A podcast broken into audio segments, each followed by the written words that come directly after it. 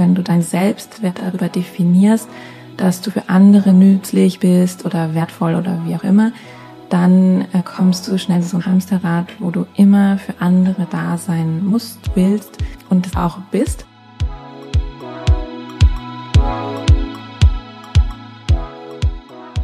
Hallo und herzlich willkommen zu Die Kunst, du selbst zu sein.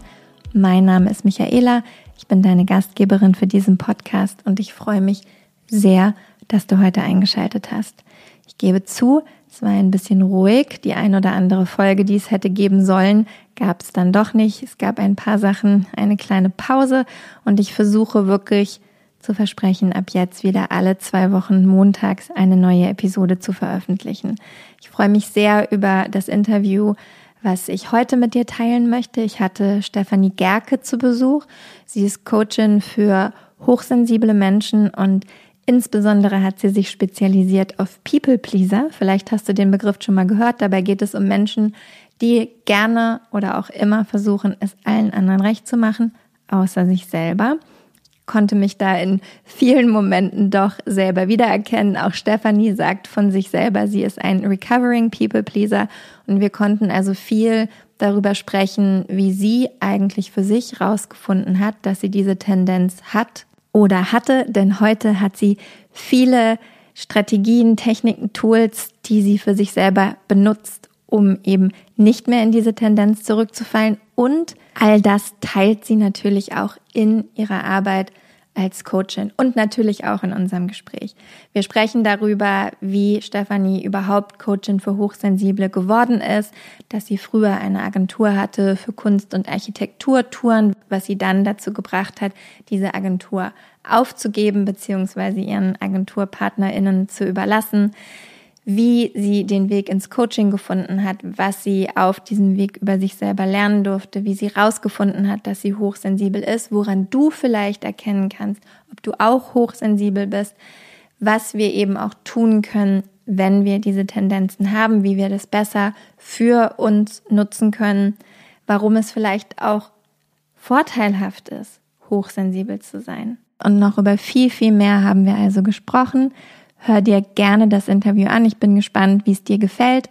Vorab, bevor es jetzt dann wirklich losgeht, wie immer noch eine kleine Bitte von meiner Seite. Ich freue mich über Sternchen für den Podcast. Sowohl auf Spotify kann man die mittlerweile vergeben, als auch bei Apple Podcasts. Bei Apple Podcasts kannst du auch super gerne noch eine kleine Rezension dalassen, wie dir der Podcast gefallen hat. Und noch viel, viel wichtiger und worüber wir uns am allermeisten freuen, wenn du diese Folge vielleicht mit jemandem teilen möchtest, der diese Episode hören sollte, aus welchen Gründen auch immer. Genau so kann der Podcast nämlich wachsen über deine Weiterempfehlung. Darüber freuen wir uns also sehr. Und jetzt viel Spaß mit dem Gespräch mit Stefanie Gerke.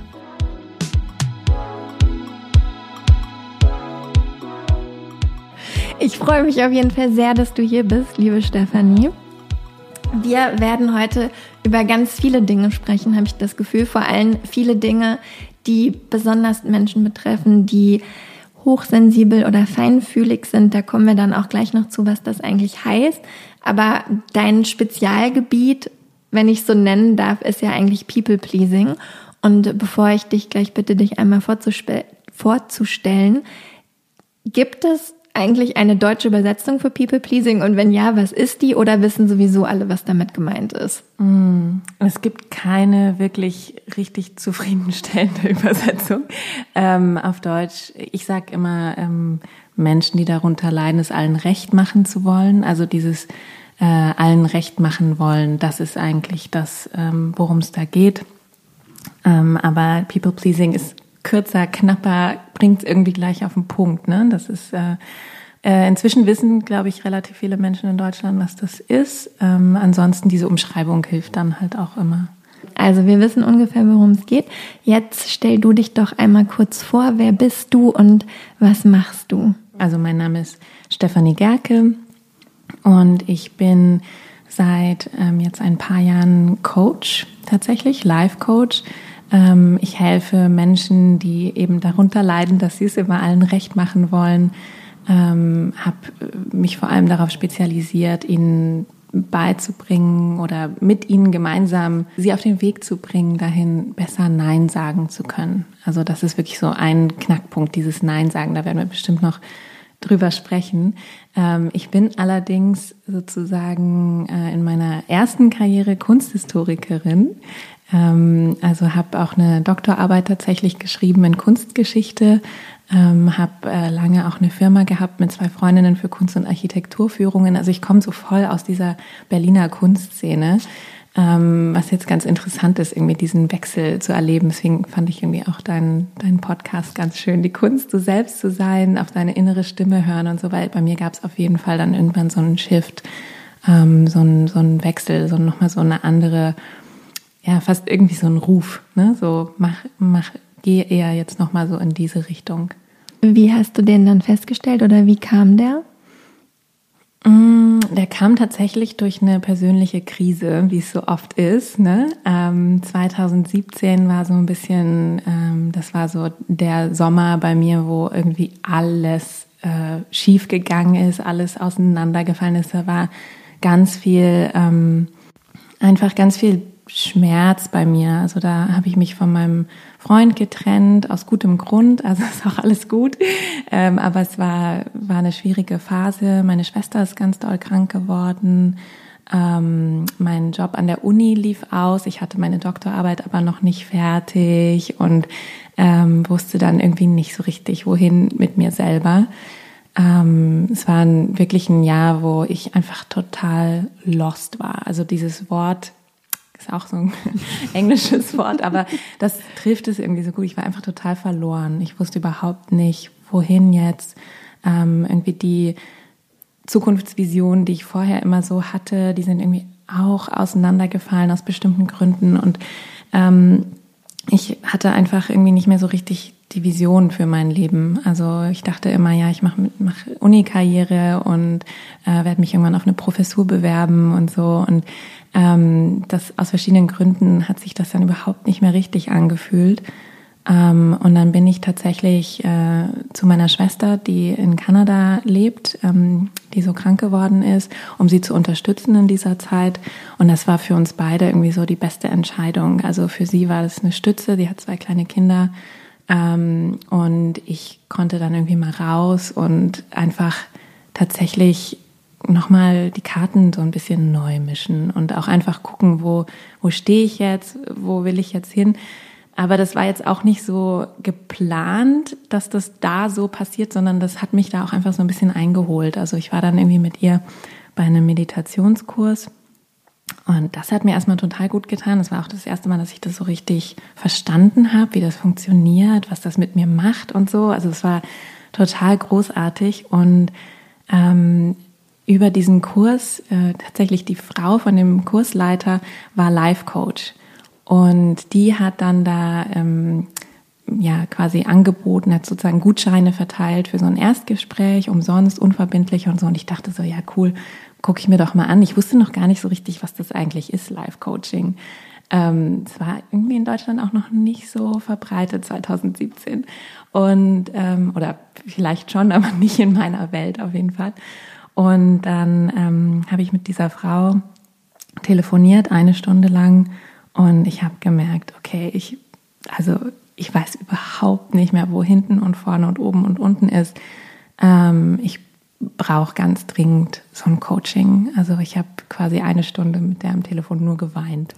Und das war, aber das war gut. Also es war gut, weil es war ehrlich. Ich war ehrlich zu mir, dass ich gesagt habe, ich, mir geht's einfach gerade nicht gut. Und ich wollte natürlich stark sein, ich wollte da sein für meine Schwester und so, ähm, wollte nicht so zimperlich sein irgendwie, aber es war einfach überhaupt, äh, ja, ich, mir ging es einfach nicht gut.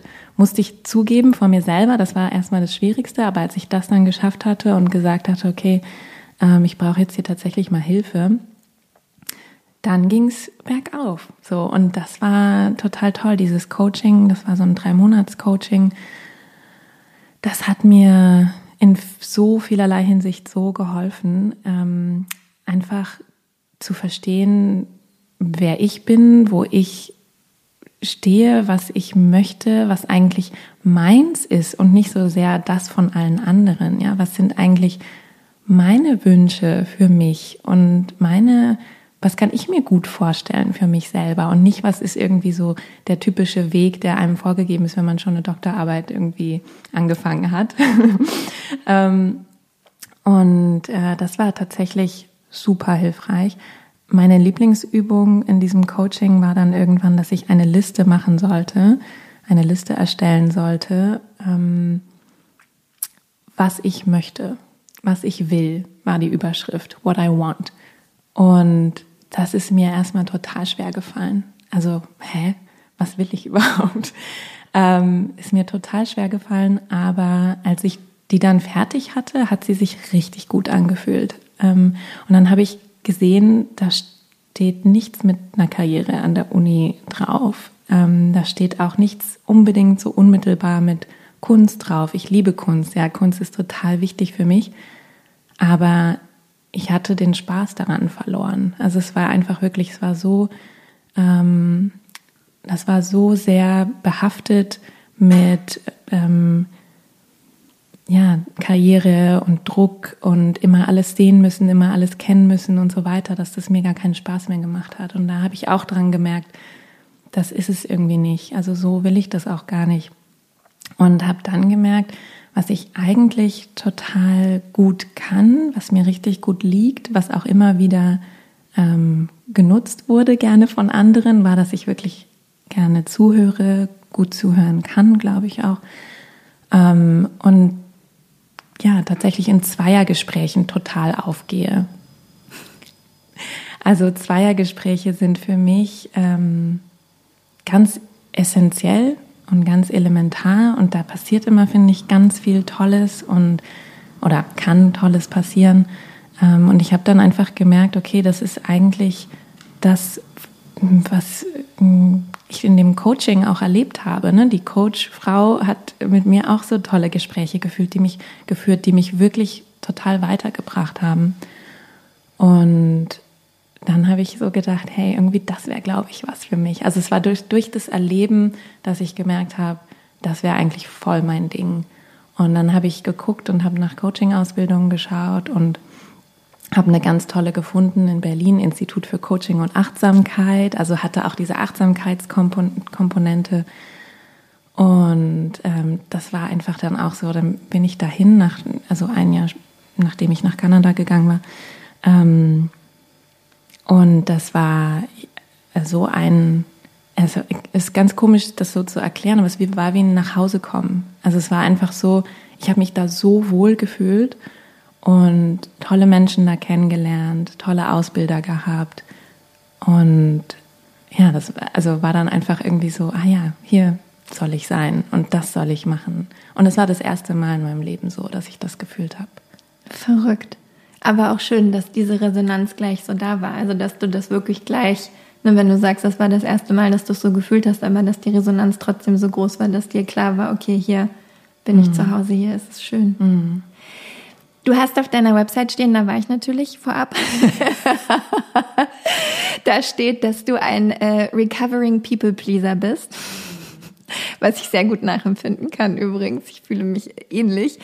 Hast du während dieses Coachings, was du in Kanada gemacht hast, festgestellt, dass du eigentlich ein People Pleaser bist oder während deiner Ausbildung oder war dir das irgendwie auch schon vorher klar oder so eine Mischung aus allem?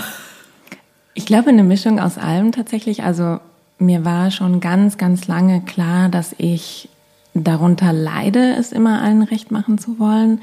Aber mir war dieses Konzept nicht so ein Begriff. Also ich hatte einfach keine Vorstellung davon, dass es das, ich dachte, das wäre nur ich. So, ne? Ich wusste nicht, dass es das gibt als Begriff, als Problemstellung für andere. Und natürlich wusste ich, dass andere irgendwie auch ähnliche Probleme haben, aber es war mir nicht so bewusst, dass das wirklich auch untersucht wird, dass das, dass es da was gibt, was man dagegen machen kann und so. Ähm, und so richtig festgestellt, also im, in dem Coaching, das ich selber erfahren habe, war das eher so, da haben wir nicht direkt drüber gesprochen, das war auf jeden Fall indirekt Thema, aber so richtig bewusst geworden ist es mir dann tatsächlich in der Coaching-Ausbildung. Da haben wir eine sehr tolle Übung gemacht ähm, mit den Antreibern. Ich weiß nicht, ob die dir was sagen, die fünf Antreiber. Das sind sozusagen mh, hm, Motivatoren, die wir alle in uns drin tragen, ähm, aber in unterschiedlicher, die in unterschiedlicher Stärke bei jedem ausgeprägt sind. Und ähm, die sind einerseits gut, weil die uns dazu antreiben, Sachen zu machen. Also diese, diese Antreiber sind, ähm, sei perfekt, mach es allen recht, streng dich an, ähm, sei stark und beeil dich. Ja, das sind so diese fünf Antreiber. Die sind ja furchtbar. Ja, genau. Die sind, äh, genau, die sind, also wir tragen die alle irgendwo ein Stück weit in uns. Wir hören das immer oder wir empfangen diese Botschaften, diese Nachrichten in der Erziehung, in der Schule und so weiter. Ähm, und die prägen sich unterschiedlich bei uns aus. Und ähm, wenn die zu stark ausschlagen, wenn die zu präsent sind, dann können die das Gegenteil machen von motivieren, dann können die uns hemmen. Also sei perfekt kann halt sein, dass du dich halt anstrengst ne, und dass du dich bemühst, gute Arbeit zu leisten und so und das ist super. Aber das kann halt dich auch total lähmen, wenn du gar nicht erst anfängst, weil du es so perfekt machen willst, wie du es gar nicht schaffen kannst. Und, ähm, und in dieser Ausbildung hatte unser Ausbilder die, die entsprechenden äh, Sätze dann einfach mal so auf Karten geschrieben, auf dem Boden ausgelegt, ne, so Bodenanker gesetzt. Und dann sollten wir uns auf den Satz stellen, der uns persönlich am meisten anspricht. Und ich war erstmal kurz so ein bisschen hin und her gerissen zwischen sei perfekt und mach es allen recht. Äh, total meine beiden Antreiber, wie bei vielen Frauen auch übrigens. Ähm, aber ich habe dann gemerkt, nee, also worunter ich wirklich mehr leide, ist dieses es allen recht machen wollen. Und dann bin ich auf den Bodenanker gegangen und dann haben wir uns damit mehr befasst. Und ähm, da ist jetzt auch noch nicht so der Begriff People Pleasing gefallen, aber das war dann in meiner Recherche und ich habe mich dann mit dem Thema weiter beschäftigt und so und dann kam das halt so auf. Ähm, und ich finde es tatsächlich erstaunlich, wie viele Menschen darunter leiden und das ihnen wirklich das Leben schwer macht. Was waren so deine Haupttendenzen, in dem du es immer allen recht machen wolltest, wenn du so ein paar Beispiele nennen könntest? Hm. Also ich glaube, das Haupt, die Haupttendenz war, dass ich überhaupt keine Zeit für mich hatte. Ich habe mir keine Zeit für mich genommen. Ich habe meinen Kalender voll gehabt mit Dingen, von denen ich dachte, ich müsste sie tun. Ähm, ich habe äh, anderen Leuten ständig Gefallen getan. Ich habe, ich bin auch, also ich helfe auch gerne, ne? Und äh, das ist aber halt, das kann auch fast ein bisschen krankhaft werden, ne? wenn du immer dich darüber definierst und das ist halt so die Krux an der Sache, wenn du deinen Selbstwert darüber definierst, dass du für andere nützlich bist oder wertvoll oder wie auch immer, dann äh, kommst du schnell in so ein Hamsterrad, wo du immer für andere da sein musst, willst ähm, und es auch bist, die sich auch daran gewöhnen, ähm, gar nicht unbedingt dich so bewusst ausnutzen, aber einfach wissen, ah ja, ne, Steffi hilft immer, super. Ähm, und äh, ich, da, dazu kommt noch, dass ich ähm, also nach dem Studium oder im Studium schon äh, eine Firma gegründet hatte mit zwei Freundinnen, eben diese Kunst- und Architekturführungen. Ähm, ich habe dann an der Uni gearbeitet, ich habe gelehrt, ich habe meine Doktorarbeit geschrieben. Also ich hatte sowieso schon super viel auf dem, auf dem, im Kalender stehen. Aber ähm, dazu kamen dann halt noch so tausend andere Sachen. Und ich habe dann irgendwann auch gemerkt, dass ich ein bisschen neidisch war auf Freundinnen oder Freunde, die dann einfach so ihr Ding gemacht haben irgendwie. Oder die ganz äh, klasse ist, mir ist es irgendwann auch mal so richtig doll aufgefallen, als ich, ähm, als eine Freundin von mir mich gefragt hat, hey, ich möchte unbedingt in dieses und jenes Theaterstück gehen, kommst du mit? Und ich dachte so krass, die weiß, in welches Theaterstück sie gehen will und fragt einfach und die macht das, die macht das einfach so, die organisiert das. Und das war für mich zu dem Zeitpunkt, das klingt jetzt vielleicht verrückt, aber es war für mich zu dem Zeitpunkt irgendwie undenkbar, dass ich von mir selber heraus, aus mir selber heraus ein Interesse mir suche und das alleine verfolge. So. Also zum Beispiel auch, du warst ja damals auch immer noch an Kunst interessiert, so wie heute. Du wärst mhm. zum Beispiel nicht zu deiner Freundin gegangen und hättest gesagt, hey, ich möchte mir gerne die Ausstellung angucken, willst du mitkommen? Sondern die Frage wäre dann eher gewesen, welche Ausstellung möchtest du sehen, wollen wir uns die zusammen angucken? Fragezeichen. Ähm, jein. Also das, ja, ich verstehe, was du meinst. Und ja, so ähm, hätte es sein können, aber in der Kunst war es tatsächlich so, das war halt mein Job auch, ne? Also mhm. das war eher so, da wusste ich auch immer genau, was müssen wir uns jetzt angucken, weil wir haben diese Touren gemacht, wir mussten immer auf dem neuesten Stand sein, wir haben uns teilweise drei Ausstellungen pro Abend angeschaut, ja, also wir waren auf drei Eröffnungen pro Abend, das war verrückt, das war auch echt einfach viel zu viel, so dass ich irgendwann so eine Art Kunstburnout dann auch hatte. Mm, nee, aber das war eher so außerhalb des Jobs, ne? außerhalb dessen, was ich irgendwie sowieso professionell machen muss, mm, hatte ich irgendwie einfach keine Energie mehr auch. Also es ging auch gar nicht mehr so darum, dass ich nicht, ich hätte vielleicht, wenn ich mehr Zeit und Energie gehabt hätte, hätte ich auch gewusst, was ich machen will, aber ich hatte das einfach gar nicht mehr. Ich war so ausgelaugt ähm, und ich war einfach ähm, vollkommen erschöpft und überfordert. Und das liegt aber auch daran, das habe ich dann auch in diesem Sommer 2017 festgestellt, durch den Hinweis von meiner Doktormutter interessanterweise, meiner Professorin. Mm, die hatte mir dann irgendwann mal so das Stichwort hochsensibel gesagt. Und sensibel kannte ich schon, ja. Also sensibel kenne ich, seitdem ich ungefähr drei Jahre alt bin, ähm, weil mir das ständig gespiegelt wurde von meinem Umfeld. Ach, du bist so sensibel und so. Ähm, auch auch wohlwollend, aber, ähm, aber auch viel so, hey, sei doch nicht so sensibel. Ne? Ähm, ähm, also auch aus dem erweiterten Umfeld. Und also, dass ich sensibel bin, das wusste ich schon immer. Aber das Konzept Hochsensibilität, so ähnlich wie mit People Pleasing, das war mir auch kein Begriff. Und das zu erfahren, da ein Buch zu lesen von Elaine Aaron, ich empfehle es allen Leuten, die von sich denken, sie sind sehr sensibel, lest dieses Buch von Elaine Aaron. Wie ist ähm, der Titel? The Highly Sensitive Person auf Englisch. Viel schöner als auf Deutsch. Auf Deutsch heißt es, sind Sie hochsensibel? Fragezeichen. also, The Highly Sensitive Person von Elaine Aaron, das ist so die Forscherin auf dem Gebiet. Dieses Buch zu lesen hat mich wahnsinnig berührt und mir ganz viel Verständnis für mich selber gegeben, ganz viel Kraft und Energie zurückgegeben, weil ich dann einfach gemerkt habe, okay, es ist kein Wunder, dass ich immer so erschöpft bin oder dass ich keine Energie habe, mir irgendwie auch so ähm, meine Zeit zu verteidigen. Ähm, ich habe einfach sehr, sehr viel zu verarbeiten ständig. Ja? Also es geht wirklich darum, bei der Hochsensibilität, dass man, dass bei sehr sensiblen Personen, also Sensibilität ist ein Spektrum. Und auf diesem Spektrum gibt es eben wirklich Menschen, die sind sensibler als andere. Das bedeutet wirklich, dass das Nervensystem mehr Informationen aufnimmt und du dementsprechend mehr Informationen verarbeiten musst. Das kann bestimmte ähm, sozusagen Spezialitäten haben. Also manche Leute sind eben super geschmackssensibel oder super geräuschempfindlich, sagt man dann. Ne? Ähm, das kann aber auch, ähm, muss ich gar nicht so äußern, sondern kann auch einfach ganz viel Empathie bedeuten, zum Beispiel. Ne?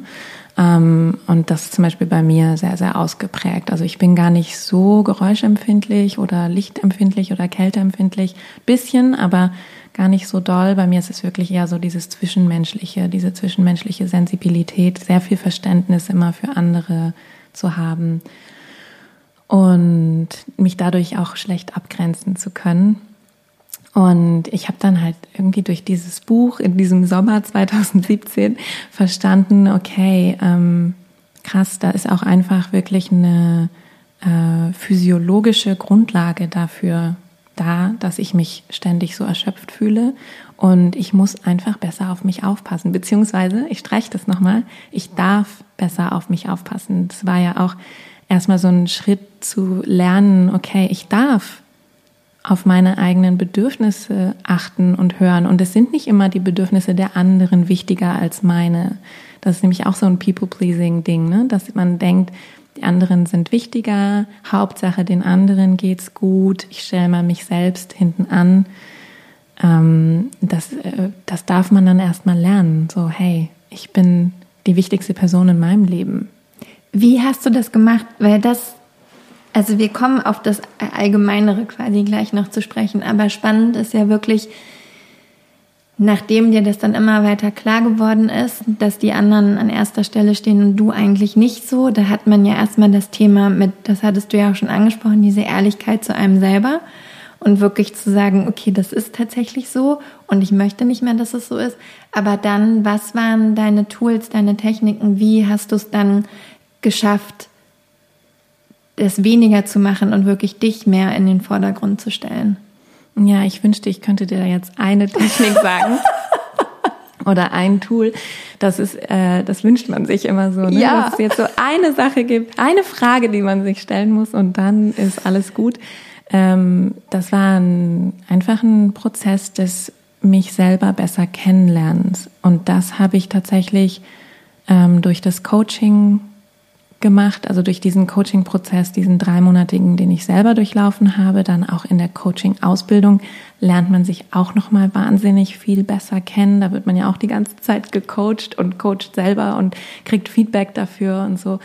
Ähm, tatsächlich habe ich dann auch noch eine Therapie gemacht. Also ich finde auch Coaching und Therapie schließen sich überhaupt nicht aus. Ähm, ich habe vorher überlegt, ob ich das hier erzähle, aber ich denke, es ist eigentlich total gut, ähm, darüber ganz offen zu sprechen und zu sagen, hey, ähm, ich wollte dann auch einfach noch ein bisschen mehr verstehen, woher kommt das? Ne? Also wie ist das vielleicht in meiner Kindheit begründet und so. Und das lässt sich auch alles total erklären. Und das führt dann wiederum auch wieder zu mehr Selbstverständnis und Selbstbewusstsein. Also ich finde wirklich dieses Wort Selbstbewusstsein ist so wichtig und ich denke ganz, ganz, ein ganz toller Schlüssel liegt eben wirklich in der Achtsamkeit, also in dem achtsamen Umgang mit sich selber, in dem erstmal bemerken, was ist überhaupt bei mir los? Ne? Was, was ist überhaupt, was bewegt mich? Was regt mich auf? Was triggert mich? Ähm, was was macht, dass ich mich jetzt irgendwie schlecht fühle oder dass ich mich jetzt super fühle, wovon will ich vielleicht mehr haben. Ne? Ähm, also das heißt, es war wirklich, das ähm, empfehle ich auch wirklich allen, die mich diese, die mir diese Frage stellen, sich selbst besser kennenzulernen. Und da gibt es einfach nichts Besseres, als mit Menschen in einen Prozess einzutreten. Also Coaching-Prozess, Therapieprozess um das, um da einfach dran zu bleiben.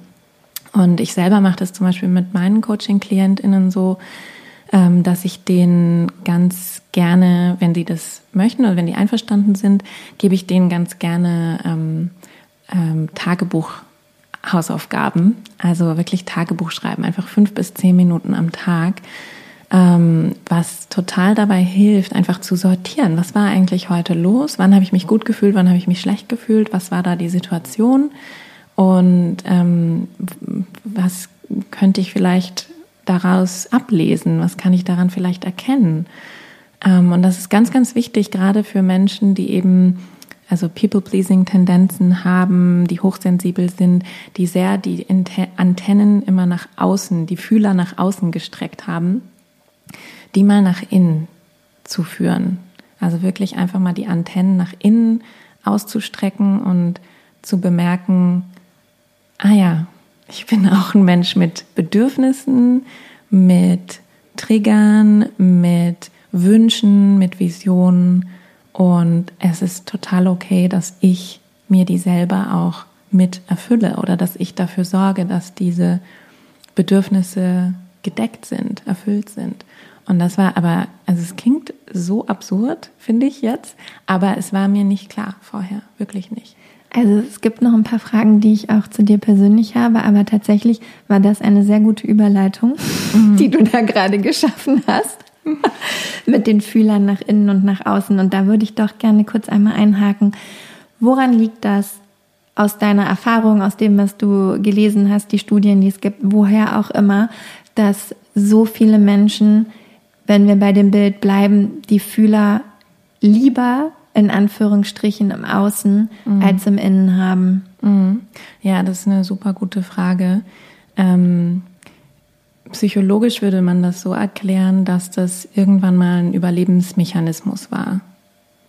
Und vielleicht nicht im ganz wörtlichen Sinne, aber im übertragenen Sinne hat sich das irgendwann mal nicht sicher angefühlt, nicht die Fühler ausgestreckt zu haben. Also positiv formuliert, es war sicherer zu horchen, zu erforschen, was wollen meine Eltern oder was wünschen die sich von mir oder wie kann ich dafür sorgen, dass ich jetzt hier in einem sicheren Umfeld bin. Ne? Und ich habe zum Beispiel total tolle Eltern, also die waren jetzt nicht ähm, gewalttätig oder sowas, aber ich bin Scheidungskind und ähm, das wird auf jeden Fall dazu beigetragen haben, dass ich, dass da einfach eine Grundverunsicherung reinkam in sehr jungem Alter. Ähm, was, was ist jetzt los? Warum ist mein Vater jetzt nicht mehr da? So, was, ähm, warum hat er mich allein gelassen? Und das ist, ähm, ich habe da überhaupt gar keinen Groll meinen Eltern gegenüber. Also das war absolut die richtige Entscheidung für alle und die sind auch befreundet und das ist äh, das ist super. Aber es hat doch mehr mit mir gemacht, ähm, als ich in meiner Jugend zum Beispiel dachte. Ähm, und das kann man alles erklären. Also ich glaube, diese, diese Fühler auszustrecken und eben nach außen zu schauen, was wird von mir erwartet, was ist jetzt hier irgendwie wichtig in dieser Situation, damit ich sicher bin, das ist so ein eine, ja, eine Umgangsstrategie, die man eben, die auch schon ein bisschen Veranlagung ist, denke ich. Also es gibt auch Kinder, die reagieren völlig anders auf sowas, ne? die ähm, sind eher äh, freier oder aufmüpfiger sozusagen, aber es gibt eben die angepassten Kinder und da gehörte ich auf jeden Fall total dazu und also viele sensible Menschen sind dann eher angepasst, ähm, nicht alle. Aber da ist auf jeden Fall so eine Komponente von, es ist sicherer zu spüren, was wird hier gerade von mir erwartet. Und das kann sich dann auch steigern, das kann sich dann noch ausprägen. Ne? Das kann man dann, ich bin zum Beispiel mit meinen Eltern ähm, oder mit meiner Mutter, meinem Stiefvater dann in dem Fall äh, mit zwölf nach Kanada gezogen, wo dann auch meine Schwester dann geblieben ist. Ähm, und mit sech, als ich 16 war, nach Italien und ich war dann jeweils in einem völlig anderen Kontext, ne, in einem fremden Land mit einer neuen Sprache. Was meinst du, was das mit meinen Fühlern gemacht hat? Ne? Also es hat die auch nochmal total geschärft und sensibilisiert und gemacht, dass ich auch mich sehr gut anpassen konnte. Also ich, ich habe wahnsinnig schnell Freunde gefunden, die Sprache sehr schnell gelernt und so. Aber hat das gemacht, dass ich wusste, wer ich selber bin hm. Eher nicht so. Ne? Das, war dann, äh, das war so ein Prozess, der mir bei mir zum Beispiel erst sehr viel später eingesetzt hat, weil es sich nicht sicher angefühlt hat vorher, für mich persönlich. Und dieses ähm, Konzept von, was ist sicher und was nicht, das ist sehr wichtig, irgendwann mal zu verstehen. Und ähm, was ich auch schön finde, ist, ähm, habe ich auch irgendwann mal dann in einer dieser Coaching-Sitzungen für mich so richtig gespürt, okay, das ist ein Konzept von früher. Das war mal nicht sicher für mich oder es hat sich nicht sicher angefühlt, ähm, wirklich zu sagen, was ich möchte oder was ich nicht möchte. Aber das ist ein altes Konzept, das kann ich jetzt gehen lassen. Das bringt mir jetzt nichts mehr. Das war total schön, befreiend und irgendwie ähm, bestärkend werden wir dann zu People-Pleasern? Ist man auch vielleicht schon teilweise als People-Pleaser geboren in gewisser Weise? Ist das so eine schleichende Entwicklung, wenn man das so sagen kann, ähm, was eben aus so einer Ich fühle mich nicht sicher beginnt und dann man aber selber sozusagen immer weiter in diese Unsicherheit reintappt und da gar nicht mehr rauskommt? Ich glaube, dass ähm, das geht jetzt so ein bisschen zu weit in Richtung Psychologie, als dass ich das gut beantworten könnte, weil ich, ich bin keine Psychologin. Ähm, aber so wie ich das verstehe, verstanden habe, ist es tatsächlich so, dass es schon eine Veranlagung gibt, also eine gewisse Sensibilität, eine gewisse Angepasstheit, ähm, schon in jungem Alter, die sich dann eben aber noch ausprägen kann und verstärken kann. So würde ich das sehen, aber wie gesagt, ich bin keine Psychologin. Ähm, das sind auch, im Coaching guckt man eigentlich auch mehr nach vorne. Ne? Mhm. Das finde ich auch toll am Coaching. Ähm, deswegen ergänzt sich das meiner Ansicht nach auch super gut mit der Therapie.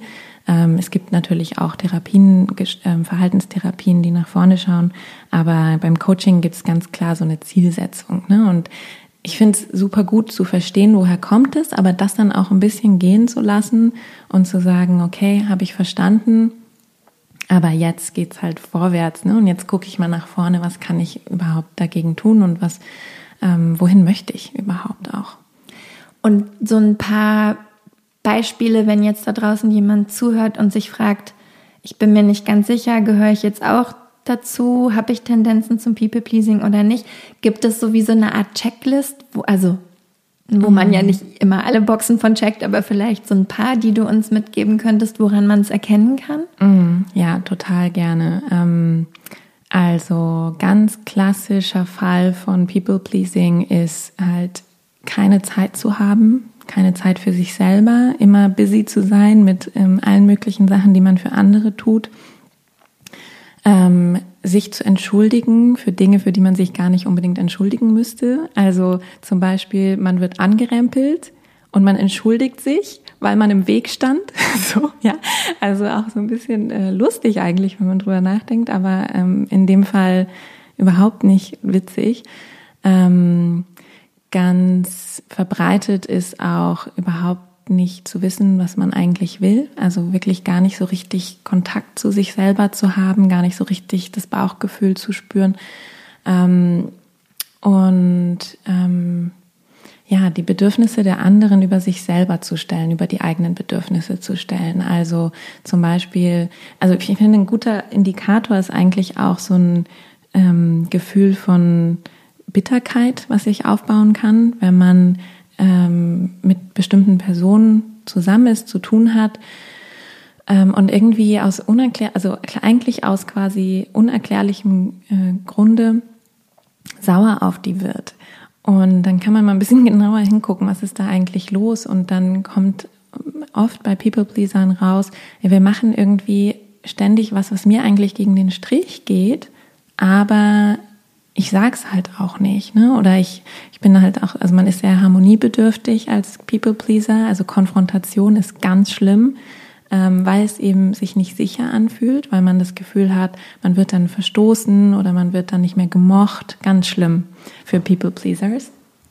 Ähm, und äh, deswegen sucht man dann auch oft auch nicht die, das Gespräch über solche Dinge. Aber ganz klassisches Beispiel, ähm, ich vertrag eigentlich keine Zwiebeln, aber sag es immer nicht, weil ich möchte nicht, dass es dem anderen dann nicht schmeckt oder so, ja. Ähm, und stell damit ja mein eigentliches körperliches äh, Wohlbefinden unter das, äh, den Geschmack der anderen Person oder so, ne? Und ähm, das sind alles so Indikatoren. Ähm, das, ja, da gibt's da gibt's auch tatsächlich so Checklisten im Internet, kann man auch einfach mal gucken. Ähm, aber ich glaube, wer, wer sich jetzt von so ein paar dieser Dinge angesprochen fühlt, kann sich ziemlich sicher sein, dass es auf einen zutrifft. Es ist ja auch kein klinischer Befund oder so. Ne? Es ist eine, das sind Tendenzen, das sind ähm, Persönlichkeitsmerkmale, aber es ist jetzt keine, ja, keine diagnostische ähm, äh, Geschichte, dass man irgendwie da wirklich eine Diagnose für bekommt oder so. Und im Zweifelsfall, wie bei der Sensibilität, befinden wir uns da ja auch auf einem Spektrum. Genau. Was ich spannend fand und wo ich gerne nochmal nachfragen wollen würde, war, du hast gerade gesagt, es fehlt so ein bisschen die Verbindung zu einem selber und die Verbindung zum Beispiel auch zum Bauchgefühl, zur Intuition. Und trotzdem scheint es ja so zu sein, dass besonders eben diese, von dem wir vorhin schon gesprochen haben, hochsensiblen oder feinfühligen Menschen ja oft eine Tendenz zum People-Pleasing haben, wo man ja eigentlich meinen müsste, dass wenn man hochsensibel ist, man ja eigentlich auch eine gute Verbindung hat. Woran mhm. liegt das? Mhm. Ja, da fragst du was. das wüsste ich auch gerne. Also in meiner Erfahrung ist das so, und auch in der Erfahrung mit meinen Klientinnen jetzt, mm, da ist einfach kein Platz mehr oder keine Zeit mehr, keine Energie mehr, wirklich zu gucken, wo man selber bleibt. Und da ist eigentlich eine total schöne, also ich breche auch immer die Lanze für hochsensible Menschen, ja, weil das ist, das sind ganz, man leidet da teilweise sehr stark drunter, aber das sind eigentlich, es ist auch so eine schöne Charaktereigenschaft. Ähm, also da ist genau die Veranlagung dazu da, ganz toll in Verbindung mit sich selber zu sein. Warum auch immer bleibt da keine Zeit oder keine Energie für einen selber. Man ist so damit beschäftigt, ständig alle äh, Bälle in der Luft zu jonglieren. Ja, also so, das ist auch so ein Bild, was ich immer hatte. Ich habe immer versucht, alles zu jonglieren, was so auf mich zukam. Und es war so, als würden mir andauernd andere Menschen noch mehr Bälle zuwerfen. Und ich habe immer mehr versucht zu jonglieren und habe nicht gesagt, hey, stopp, irgendwie, jetzt ist mal gut. Ähm, das äh, hatte auch ja ganz viel bei der Arbeit natürlich irgendwie negative Konsequenzen. Ja, ich habe da auch nicht so richtig gefiltert, was ist jetzt wirklich wichtig und was muss ich wirklich machen und was ist aber vielleicht eigentlich gar nicht meine Aufgabe und ähm, und das äh, führte dann bei mir meistens irgendwann dazu, dass ich äh, tatsächlich irgendwann krank geworden bin, weil mein Körper einfach irgendwann gesagt hat, so jetzt ist aber mal gut hier, ja, jetzt, jetzt leg dich mal hin und mach mal gar nichts. Also ich hatte so ganz äh, typischerweise wirklich einmal im Jahr so eine richtig fette Grippe, die mich richtig ausgenockt hat und so. Jetzt schon ein paar Jahre nicht mehr. Yay. auch kein Corona. ähm, aber das hat jetzt natürlich auch andere Gründe. Aber die, äh, die Tendenz war halt wirklich eher so zu den anderen feinfühlig zu sein und nicht zu mir selber.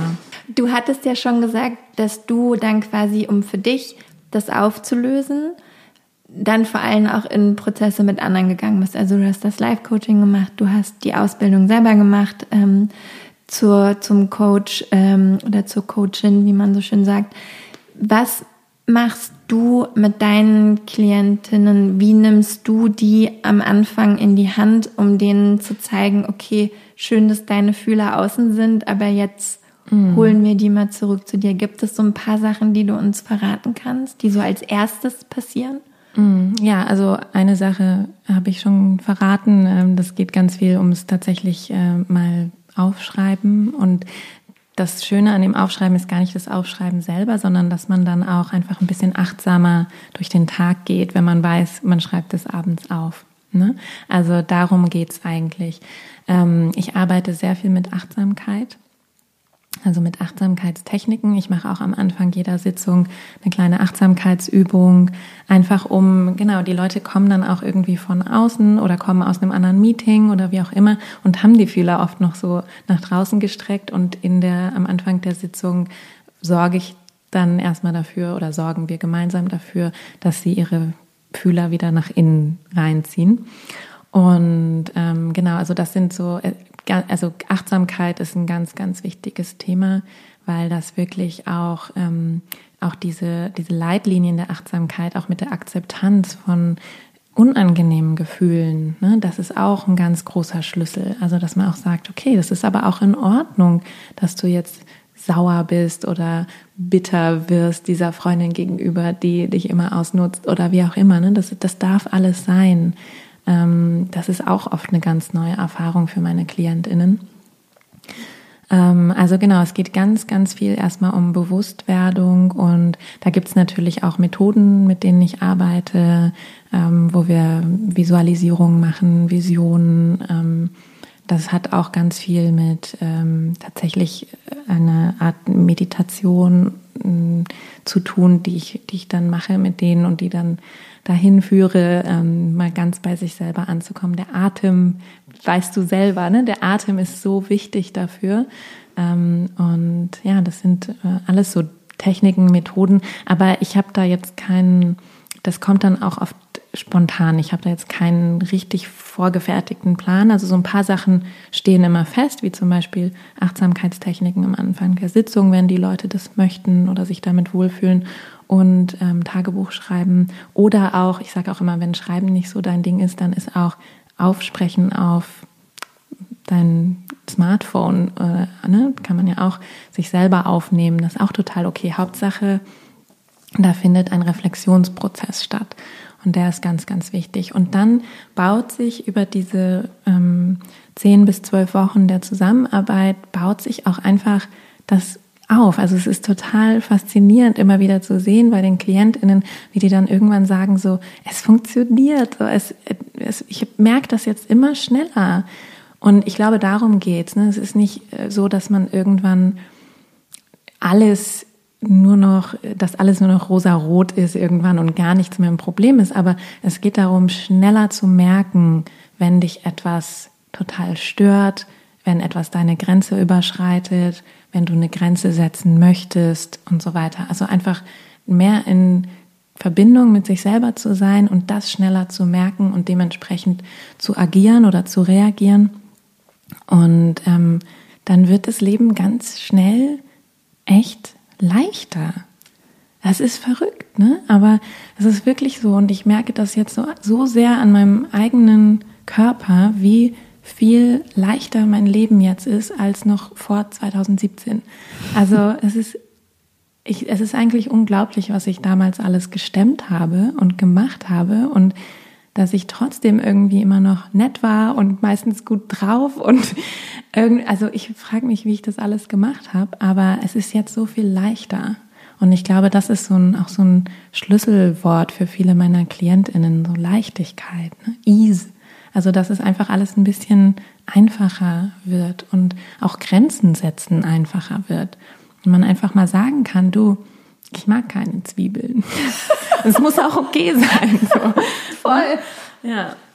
Das sage ich bei jeder Dinnerparty. Ich bin nicht immer der beliebteste Gast, aber. Du, ich auch nicht. Vegan, keine Zwiebeln. Oi, oi, oi.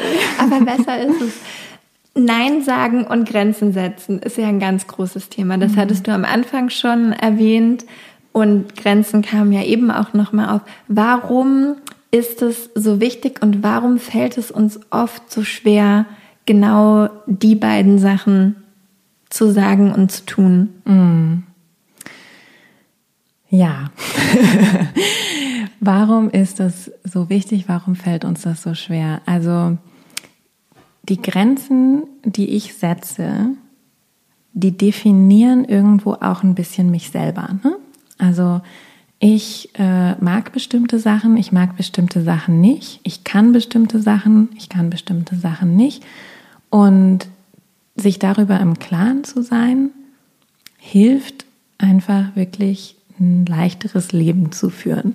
Ähm, und im Endeffekt ist es so, das kennen wir ja, glaube ich, alle. Manchmal passieren Dinge, die gehen uns einfach gegen den Strich. Ähm, manche Mensch, Menschen sagen etwas oder fragen etwas und wir wollen darauf gar nicht wirklich antworten ähm, oder wir wollen das nicht hören, was die sagen. Zum Beispiel ungefragt Ratschläge geben. Wenn wir uns das anhören, also das ist vielleicht so eine klassische Situation, das kann man ja mal kurz ähm, weiterführen. Ähm, jemand ist schlecht drauf ähm, hat irgendwie Liebeskummer oder was auch immer und äh, eine andere Person gibt ungefragt Ratschläge. Das macht nicht unbedingt, dass diese Person sich besser fühlt.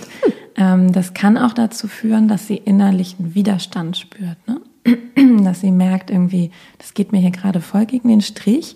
Ich möchte das gar nicht hören. Ich kriege das schon alles irgendwie hin. Was denkt denn diese Person eigentlich, wie schwach ich bin oder was weiß ich, ne? Oder oder nee, so wie die das jetzt vorschlägt, das will ich so nicht machen, das ist nicht meins. Mm. Und da kann es zum Beispiel ganz schnell dazu führen, dass man dann mit dieser Person entweder nicht mehr reden möchte oder dass man der gar nichts mehr erzählen will oder so. Und das ist ja voll schade, weil wir wollen ja, wir sind soziale Wesen, wir wollen in Austausch gehen und in Verbindung. Ähm, und was da einfach total gut helfen kann, ist zu sagen, du, ich weiß, du meinst es total lieb, aber jetzt gerade möchte ich gar keine Ratschläge haben, sondern ich will eigentlich gerade einfach nur erzählen, wäre es okay für dich, wenn du einfach zuhörst. So. Und das kann so eine ganz sensible, empathische Art und Weise sein, eine Grenze zu setzen und zu sagen, danke, aber nein. und ähm, das hilft einfach dabei, glücklicher zu sein. Also ich weiß gar nicht, wie ich das anders beschreiben soll. Ne? Es geht ja, im Endeffekt geht es ja darum, dass wir uns gut fühlen in unserem Leben. Wenn ich mich gut fühle in meinem Leben, dann habe ich Energie und Kraft und Freude, die ich auch mit anderen teilen kann. Und dann kann ich auch wieder helfen oder für andere da sein aus einer Position der Kraft heraus ne? und nicht aus so einer völlig erschöpften, ja, okay, mache ich auch noch, bin ich auch noch für dich da, alles klar, ja, komm, wirf mir auch noch den Ball zu, den ich auch noch jongliere, sondern wirklich aus so einer gestärkten, wirklich wie so eine, ja, wie so ein Baumstamm, der irgendwie kräftig dasteht, aber trotzdem noch so ein bisschen im Wind schaukeln kann, ähm, so kann man, das war irgendwie so ein wichtiges Bild für mich in meiner eigenen Coaching-Entwicklung, ähm, kann man dann für andere da sein. Und, äh, und darum geht's doch im Endeffekt, dass wir irgendwie in unserem Leben uns wohlfühlen, glücklich sind, mit anderen in Kontakt treten können, weil die uns gut tun, weil wir das möchten, weil wir auch was geben möchten. Wir sind auch gebende Wesen. Mm, und, deswegen, und dafür sind Grenzen elementar, weil sonst habe ich keine Energie dafür. Wenn alle mir ständig ähm, den Zaun eintrampeln oder ich gar keinen Zaun habe und die ständig die Tür aufreißen und in mein Haus reinkommen oder in meine Wohnung, ähm, dann wird das halt nichts. Dann bin ich nicht, bin ich nicht ähm, entspannt und ruhig und ähm, erholt, sondern dann bin ich halt nur noch am Verwalten sozusagen. Und genau, so einen Zaun zu errichten oder ein Schloss anzubringen, kann ein Akt der Liebe sein, auch anderen gegenüber. Das ist gar nicht so egoistisch. Da ist auch oft so ein Denkfehler bei Menschen, dass sie denken, das ist aber doch voll egoistisch, wenn ich so Sachen für mich selber mache. Jein, weil hm, wenn du selber in, wenn du selber ausgeruhter bist, kannst du auch wieder für andere da sein. Wie war das für dich, als du dann damals angefangen hast, Grenzen zu setzen in deiner Arbeit oder auch, also es war ja dann sicherlich auch eine Grenze, dich von deinen Businesspartnerinnen zu trennen und zu sagen, hey, es war total schön mit euch, aber jetzt mache ich was anderes. Wie, wie hat sich das angefühlt, die ersten Male, als du bewusst gesagt hast, okay, hier baue ich jetzt meinen Zaun auf? Mm. Also tatsächlich war das eine Übungssache. Ähm, und das waren auch teilweise fließende Grenzen. Ähm, tatsächlich zum Beispiel mit meinen äh, beiden tollen Freundinnen, mit denen ich die Firma hatte, mit den Geschäftspartnerinnen, das war zum Beispiel gar nicht so eine harte Grenze oder so. Das war eher so ein bisschen schleichend. Ähm, aber ich habe teilweise sehr harte Grenzen gesetzt. Also ich habe zum Beispiel, um dann meine Doktorarbeit fertig zu schreiben, habe ich super harte Grenzen gesetzt. Also anders hätte ich das nicht geschafft. Also ich habe allen gesagt, ihr müsst mich jetzt mal in Ruhe lassen. Ich muss hier jetzt mal fertig schreiben. Ich bin jetzt mal raus für ein paar Wochen, Monate, was auch immer ähm, war ich dann auch. Und das haben auch alle akzeptiert. Aber ich glaube auch, weil es halt diesen triftigen Grund hatte, weil man das irgendwie gut nachvollziehen kann. Ah ja, okay, schreibt ihre Doktorarbeit fertig. Also das klar. war dann auch für dich einfacher in dem ja. Moment, diese Grenze zu setzen, weil es, weil es für deinen Verstand einfacher zu sagen, okay, da ist diese Doktorarbeit und da werden die Leute Verständnis haben. Absolut. Und das würde ich aber auch immer empfehlen, ähm, dass man sich dass man erstmal Grenzen setzt, die man gut setzen kann. Also dass man es auch einfach ein bisschen übt. Ähm, und erstaunlicherweise geht es auch immer bei neueren Bekanntschaften leichter als bei alten. Das ist äh, meine Erfahrung und auch die Erfahrung meiner KlientInnen, dass ähm, gerade mit äh, zum Beispiel langjährigen Freundschaften, wo man nie Grenzen gesetzt hat, ist es dann schwieriger, die zu setzen und auch schwieriger dass die akzeptiert werden. Also für die andere Person auch schwieriger, die zu akzeptieren. Ähm, Eltern teilweise auch, ne, in Elternbeziehungen und so Grenzen zu setzen. Wenn man das halt nie gemacht hat und über, weiß ich nicht, 35 Jahre so gelebt hat, kann manchmal schwierig sein. Ähm, aber teilweise wird es auch ja wirklich richtig gut aufgenommen. Also das muss man ja auch mal dazu sagen. Es ist nicht immer nur schwer. Es fühlt sich erstmal schwer an, aber es wird teilweise auch richtig honoriert von Menschen, die das halt anerkennen, die sagen, wow, das finde ich aber richtig gut, dass du dir jetzt diese Zeit für dich nimmst oder dass du ähm, dass du da auf dich achtest und so. Und das gibt es ja. Ne? Und diese Menschen gibt es in unserem Leben. Und die mit denen ähm, möchte man dann mehr zu tun haben und das ein bisschen mehr üben auch einfach. Ähm, also genau, es, es waren, waren fließende Übergänge teilweise, es war sehr viel Übungssache. Ähm, es fällt mir auch manchmal immer noch nicht leicht, das muss ich auch sagen. Ja? Also manchmal ist es immer noch so, dass ich denke, oh, ich möchte eigentlich nicht, aber naja, irgendwie ist es doch vielleicht besser und so weiter und es ist jetzt auch einfacher, das so zu sagen. Und dann merke ich aber mittlerweile relativ schnell, ah ja, nee, nee, okay, das war jetzt wieder so typischer People-Pleasing-Moment. Ähm, und ähm, ganz, ganz sinnvoll, ist auch, sich erstmal ein bisschen Zeit zu erkaufen, sozusagen. Also zu sagen, ähm, kann ich dir morgen eine Antwort geben und nicht sofort zu reagieren.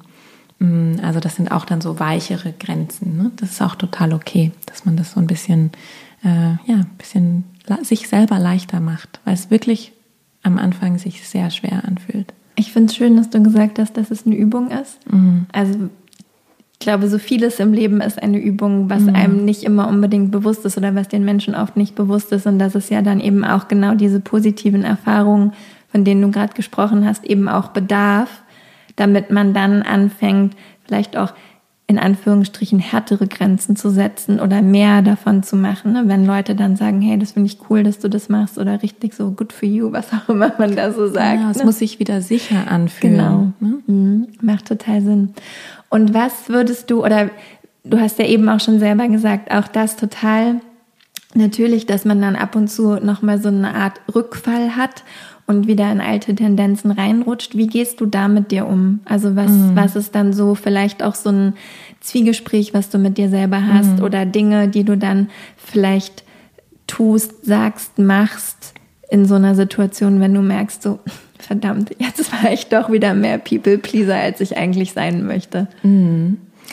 Also ich merke, dass mittlerweile mein, äh, meine, meine Selbstansprache wirklich viel weicher ist. Das ist total schön zu sehen, ähm, dass ich, also ich war früher super kritisch mit mir selber kennen, glaube ich, auch viele, die zuhören. Ähm, und mittlerweile ist da sehr viel Verständnis für mich selber da. Das heißt, wenn sowas passiert, kann es sein, dass im ersten Moment ich auch erstmal wieder so bin, so, ah, ah, wolltest du doch nicht mehr. Und im zweiten Moment ich aber sage, ach Mensch, ja, da ist es passiert, na ja, ne, ist halt ein Prozess und ist doch okay und ähm, hat sich gerade jetzt wieder nicht so nicht so sicher angefühlt vielleicht und so. Und ähm, also da ist sehr viel Selbstverständnis und Selbstfürsorge irgendwie mittlerweile da. Und ähm, da mh, mm, würde ich auch sagen, das ist etwas, mh, mm, also im Endeffekt ist, was ich mache, wenn das passiert, dass ich, der erste Schritt ist immer, es zu bemerken. Der erste Schritt ist immer Bewusstwerdung, okay, das ist wieder People-Pleasing und dann halt dieses Selbstverständnis, diese Selbstfürsorge. Und dann kann man auch ganz oft das nochmal wieder ändern. Ne? Also dann kannst du auch im Nachhinein nochmal eine Grenze setzen, nochmal ein Gespräch suchen. Also das ist auch alles, es ist alles eigentlich im Fluss. Es ist alles ein Prozess, es ist alles eine Konversation. Ich sage auch immer zu meinen KlientInnen, ähm, sie sag vielleicht nicht Konflikt, sondern sag Konversation ich gehe da nochmal in den Austausch mit jemandem. Ähm, und das hilft einfach total, das auch ein bisschen zu erleichtern. Also auch da wieder ist jetzt nicht so ein Tool, was ich verwende, ähm, aber ja, vielleicht so ein kleineres Tool ist wieder atmen, sich erden, Füße auf dem Boden spüren, so, ne? Das sind schon so kleinere Hilfsmittel, aber ganz viel Selbstverständnis und ähm, Selbstbewusstsein da wieder ähm, anzudocken mit sich selber und wieder, wieder bei sich anzukommen und zu sagen, ah, da war ich jetzt wieder bei der anderen Person mehr als bei mir selber und ich komme jetzt mal kurz zurück zu mir wieder. Schreibst du auch noch jeden Tag Tagebuch oder hast du irgendeine andere Art von, von Praxis, die du machst? Mhm. Ich schreibe kein Tagebuch mehr, mhm, weil ich mittlerweile mir mein Leben wirklich so eingerichtet habe, dass ich sehr bewusst lebe. Also es ist wirklich total schön für mich zu merken, ich habe mittlerweile mein Leben so, ja, für mich so eingerichtet, dass es für mich total gut funktioniert. Ähm, ich habe aber eine total schöne Morgenroutine. Die mache ich immer und die ist total wichtig für mich. Ähm, und die beinhaltet sowas wie morgens erstmal ein Glas warmes Wasser, ne, so ein bisschen ayurvedisch. Ähm, auf jeden Fall äh, Meditation oder Yoga morgens voll gut für alle sensiblen Menschen da draußen. Ähm, es hilft einfach wirklich. äh, ne, bewusstes Atmen, ähm, Körper ein bisschen bewegen, ist schon wirklich super. Und ähm, das ist also das ist ganz fester Bestandteil meiner Morgenroutine. Ich liebe die, ich nehme mir die Zeit dafür. Ich kann mir die Zeit dafür nehmen, ist auch ein Privileg, aber mir hilft das wirklich sehr. Und äh, zwischendurch immer mal meditieren, aber auch eigentlich kurz. Also ich habe gar nicht mehr so ähm, oder momentan gar nicht das Bedürfnis, so lange Meditationen zu machen, sondern eher mal so zehn Minuten zwischendurch. Hilft mir auch total. Ähm, Gerade auch bei so einem Tag, wenn irgendwie viel los ist. Ich hatte jetzt, letzte Woche war so eine Woche, da hätte man drei draus machen können.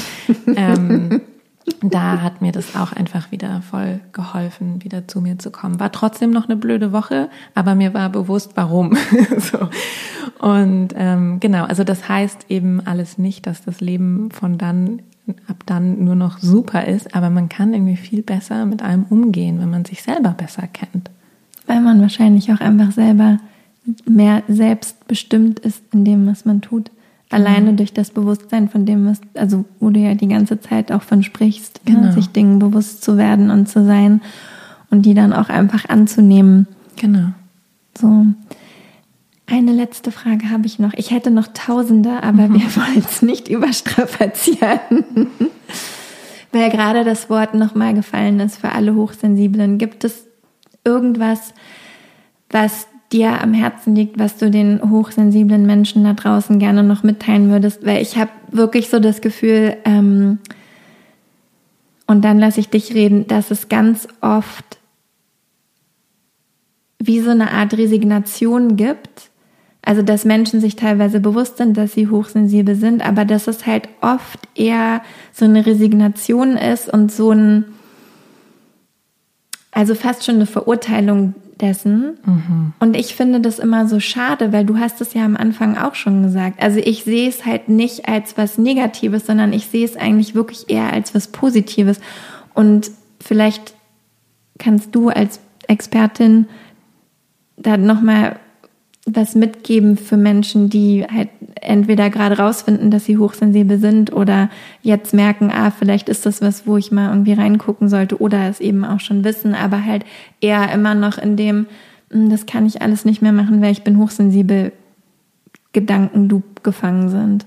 Das finde ich so schön, dass du diese Frage stellst. Ich habe richtig Gänsehaut gerade, weil ja, also was ich unbedingt mitgeben möchte und auch ähm, allen meinen Klientinnen immer mitgebe, es ist so wichtig, dass es uns gibt. Ja, es ist so wichtig, dass es uns gibt und dass ähm, und dass wir was damit machen, was wir, dass wir was Positives daraus machen. Es ist nicht immer einfach, weil wir leben leider in einer Gesellschaft, die Hochsensibilität nicht als höchstes Gut ansieht. Im Gegenteil, ähm, wir leben in einer Gesellschaft, in der äh, lauter, schneller, weiter ähm, immer besser vorankommt. Oder so wird es auf jeden Fall gesagt. Wobei ich ja auch, in, also ich sehe auch Tendenzen, dass sich Sachen ändern in Sachen Leadership und so, aber äh, generell leben wir noch in einer sehr ähm, ja, lauten Gesellschaft wo die Hochsensiblen oft so ein bisschen hinten überfallen oder ähm, nicht so richtig gut klarkommen, weil sie einfach nicht ähm, ihren Platz in dieser Gesellschaft so richtig sehen oder finden. Und das fand ich aber auch super schön an diesem Buch von Elaine Aaron, dass sie einem klar macht, ähm, in allen Populationen, also nicht nur bei Menschen, in allen Populationen gibt es 20 bis 25 Prozent der Lebewesen, die sensibler sind als andere. Und die braucht es, die braucht die Population, um zu überleben. Und das finde ich immer super schön zu, zu wissen. Einfach, wir sind halt, also wir, wir Hochsensiblen, ähm, wir sind die Heilenden, wir sind die äh, Zuhörenden, wir sind die Beratenden, ähm, wir sind ähm, wir sind super wichtig für eine Population. Wir sind auch die Feinfühligen, die halt ein bisschen früher vielleicht spüren, wenn etwas aus dem Gleichgewicht gerät, wenn man vielleicht da mal was machen sollte, so ja. Ähm, also das ist eigentlich mega mega wichtig und sich dessen bewusst werden finde ich ganz elementar für das Wohlbefinden der einzelnen hochsensiblen Personen und, ähm, und einfach nicht so sehr dagegen zu arbeiten, sondern damit zu arbeiten. Und das ist auch das, was ich mit meinen KlientInnen immer versuche, am Ende zu machen oder dahin zu kommen, ähm, je nachdem, was die natürlich so für Ziele haben, aber dass sie, dass sie mehr in Frieden mit sich selber sind. Das klingt so ein bisschen esoterisch, aber wirklich einfach weniger sich selbst bekämpfen, sondern mehr mit ihren tollen Potenzialen arbeiten und mit ihren tollen Eigenschaften und ähm, so wie ich es jetzt letztendlich dann auch gemacht habe. Ne? Also ich habe einfach gemerkt, zum Beispiel an der Uni war meine Empathiefähigkeit schon super im äh, Kontakt mit den Studierenden zum Beispiel. Ich habe auch super gerne gelehrt, aber wenn es darum ging, sich so total abzugrenzen, abzuschotten in der Bibliothek, äh, nur zu forschen, ständig zu publizieren und so, da war das eher ähm, nicht so, da wurde es einfach nicht gefördert, sagen wir mal so. Ne? Und ähm, äh, das wurde natürlich gerne genutzt von KollegInnen, die dann immer im Büro standen und irgendwie ähm, gerne dann auch mal über Liebeskummer oder so mit mir geredet haben, aber ähm, das wurde nicht, äh, das, das kann man sich nicht auf den Lebenslauf schreiben in der Wissenschaft. Und, und ich habe hab aber gemerkt, mir fehlt, mir fehlt es, damit was zu machen. Und es das heißt nicht, dass alle jetzt Coaches werden müssen oder Yoga-LehrerInnen oder was auch immer, sondern das heißt einfach, ähm, hör mal ein bisschen genauer hin und guck mal, ob es da vielleicht was gibt, wo es dich hinzieht und dann könnte es sein, dass auch alles ein bisschen leichter wird. Und wo auch eine Wertschätzung zurückkommt. Mhm. So, dass, Absolut. Ne, weil ich glaube, das ist ja das, was man bei dir auch sieht. Dich hat es dann dahin gezogen, dann kam von dir selber auch diese Wertschätzung und das Verständnis, ah, okay, was kann ich eigentlich mit dieser Feinfühligkeit machen? sowohl für mich als auch für andere. Und dann wurde es halt auch größer und mit dem Mal ist es nicht mehr so dieses so, oh, ich kann draußen nicht mehr langlaufen, weil es mir alles zu viel und dann spüre ich alle Leute, sondern es ist eher so, ah, okay, jetzt weiß ich ganz kanalisiert, hier kann ich den Menschen genau. helfen, ja.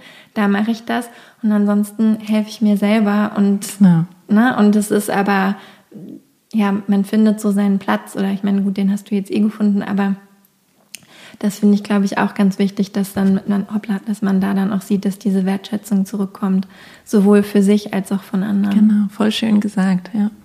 Mhm. Also, jetzt natürlich noch zum Abschluss. Wo können wir dich finden oder wenn es jetzt äh, HörerInnen da draußen gibt, die gerne mit dir in Kontakt kommen möchten, wie können sie das am besten tun? Also ähm, am allerbesten momentan tatsächlich über meinen Newsletter. ja, ich, ähm, ich schrieb tatsächlich einmal pro Woche, wie ich finde und wie auch mir rückgespiegelt wird, ähm, sehr hilfreichen Newsletter raus, der immer wieder irgendwie gute Resonanz erfährt und wo es sozusagen, ähm, ja, da gibt's dann nicht nur so den einen Tipp, sondern da hat man dann halt gleich mehrere Tipps ähm, in Folge. Also meine Webseite ist äh, stephaniegerke.coach. Ähm, Stefanie mit F, Gerke ohne H. das packst du bestimmt in die Show Notes. Ja, genau. Äh, und tatsächlich genau ist dieser Newsletter gerade so ein bisschen, das ist super schön. Da, da baut sich auch gerade so eine ganz schöne Gemeinschaft irgendwie auf. Also natürlich äh, noch so ein bisschen ähm, unilateral, aber äh, das, ich glaube, das wird trotzdem ganz schöne große Sache werden. Und da können wir uns auch über die Website anmelden. Genau, da meldet man sich über die Webseite an. Da muss man sich auch über die Webseite anmelden, weil wegen der Datenschutzrichtlinien. Okay. Ähm, ansonsten ähm, werde ich jetzt vielleicht ein bisschen aktiver auf Instagram. Ich bin, das ist ganz lustig bei mir mit Instagram, weil ich bin äh, wirklich schon lange dabei. Ich bin seit 2011 auf Instagram, aber ich habe in den letzten Jahren mich da total zurückgenommen und eher so zugehört, mitgelesen und so. Jetzt muss ich mal vielleicht mit dem Coaching dann doch noch mal wieder ein bisschen mehr auch äh, nach außen gehen. Aber was ich gerade ganz interessant finde, ist LinkedIn tatsächlich. Mhm. Also verknüpft euch gerne mit mir über LinkedIn. Verlinken wir auch. Ja, finde ich, ist, da passiert irgendwie gerade ähm, relativ viel und ähm, finde ich irgendwie ganz interessant. So, also Schön. würde ich sagen, auch gerne über LinkedIn. Super. Mhm. Das kommt alles in die Show Notes. Vielen, vielen, vielen, vielen Dank für dieses sehr schöne Gespräch hier ja. in äh, Küche mit Baustelle vorne und, Kühlschrank und und Kühlschrank. Aber dafür war es wirklich sehr schön. Total. Danke für alles, was du mit uns geteilt hast. Sehr, sehr gerne. Ich fand es super schön. Danke für deine schönen Fragen. Ich hoffe, dass sie ganz viele Menschen da draußen erreichen, die das einfach mal hören mussten. Und ähm, ja, vielen Dank. Danke.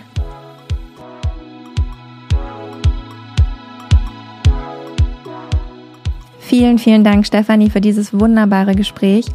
Wenn du mehr über Stefanie erfahren möchtest, dann findest du alle wichtigen Links zu ihr in den Show Notes. Melde dich unbedingt für ihren Newsletter an. Großartige Empfehlung auch von mir. Ihr LinkedIn-Profil, ihre Website, alles findest du dort.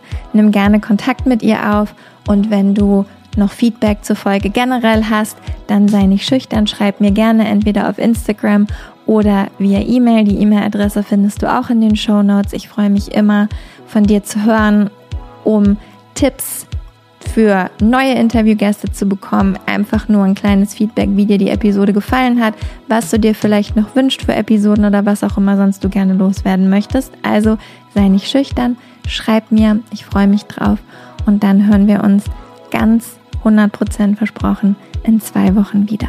Bis dahin.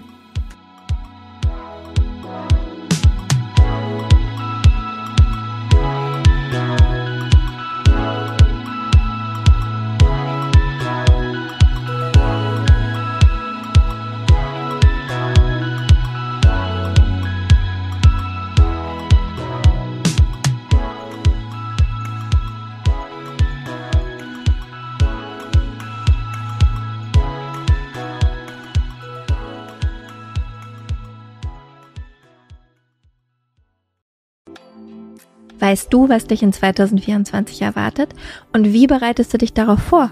Oder lässt du einfach alles auf dich zukommen?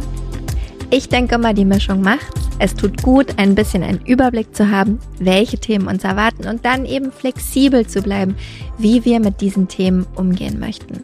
Und genau das machen wir im Astro 2024 Forecast. Am 28.12.2023 gebe ich gemeinsam mit meiner liebsten Freundin und Astrologin Nicole Marie einen Workshop, der dir eben einen energetischen Ausblick auf 2024 gibt. Nicole Marie stellt die wichtigsten astrologischen Themen für Beruf, Beziehung und Community dar und zeigt dir, wie du diese Themen und Energien am besten im kommenden Jahr für dich nutzen kannst. Gemeinsam machen wir dann Kundalini Yoga und Meditation, um diese Themen zu integrieren und du bekommst von mir dein ganz persönliches 40 Tage Satna, also deine Meditationspraxis, mit der du ins neue Jahr starten kannst. Der Workshop findet live auf Zoom statt, wie gesagt, am 28.12.2023 von 19 bis 21 Uhr.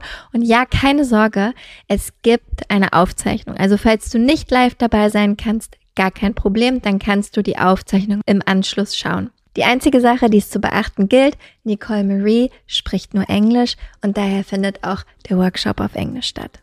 Alle Infos und die Anmeldung findest du unter michaelaaue.com slash 2024 michaelaaue.com slash 2024. Wir freuen uns auf dich.